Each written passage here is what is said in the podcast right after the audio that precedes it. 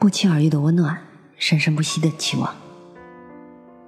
晚上好，我是 Mandy。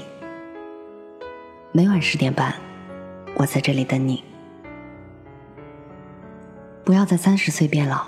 来自匿名作者。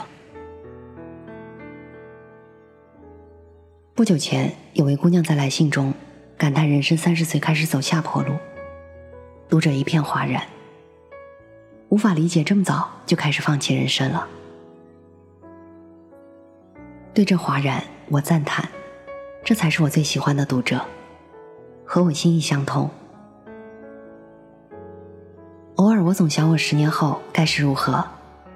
没有比这更管用的自我激励了，建议你也这么做。自己的进步，技术的进步，在当下看来非常细微，但是经过十年、十倍、一百倍放大之后。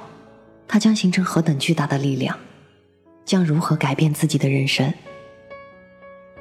这种想象空间的打开，像是格列佛进入了小人国，有了奇妙的吸引力。人要靠未来引领，未来感弱，人的旅程也就走不远，不过随遇而安。时间除了未来，还有现在和过去。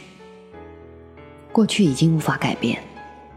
沉湎于过去的人，可以视之为某种精神病态，折射出对现实的不满，但又找不到改变的方法，所以只有通过美化过去来杀掉现在。那些不停成长的人，在时间观上有其共性，他们喜欢当下的自己，因为自己现在比过去好，即使现在暂时处于低谷，他们也知道，走出低谷的唯一办法。也只能依靠现在的自己，把握当下，又有更好的未来预期。这样的人生是不停往上走的，没有下坡路一说。人类发展的一个飞跃，就是脑力的作用大过体力。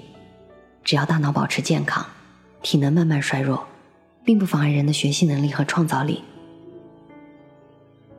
也就是说，人是不是老？主观因素变多了。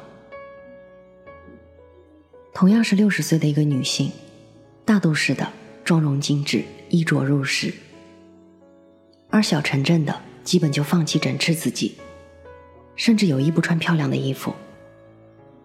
这就是周边环境，包括自己对老的定义与判断不同。最后，相同年龄的两个女人站在一起，感觉差了二十岁。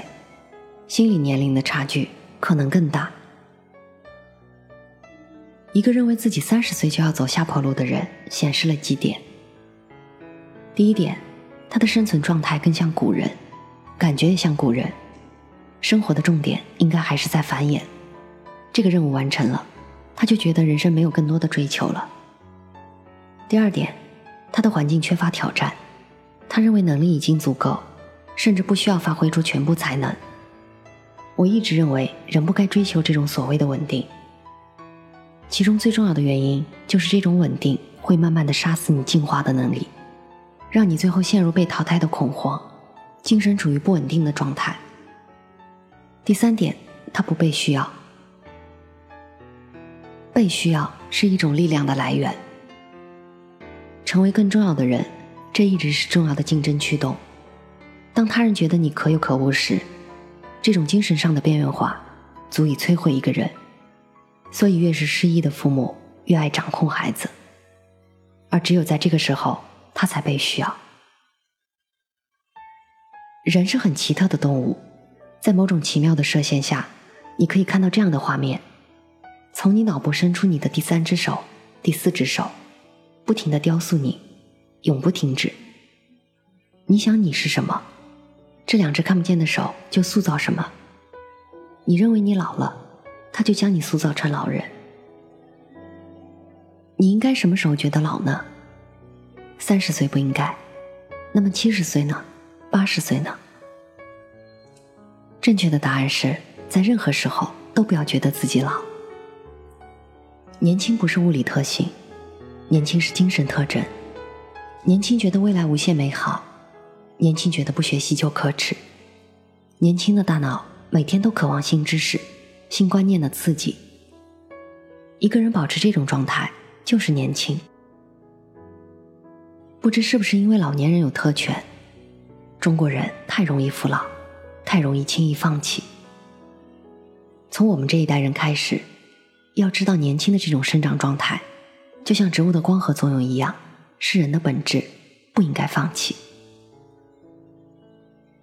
年轻的精神，像好的体型，像出众的气质，可以用持续的训练保持。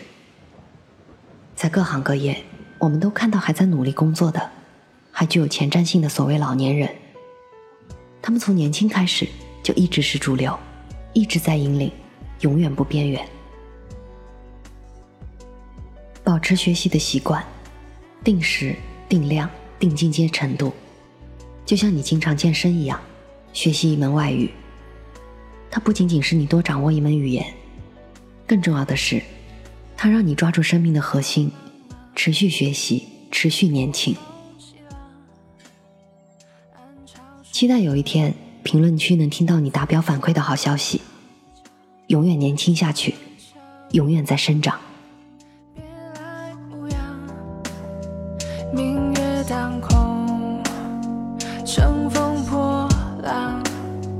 谁心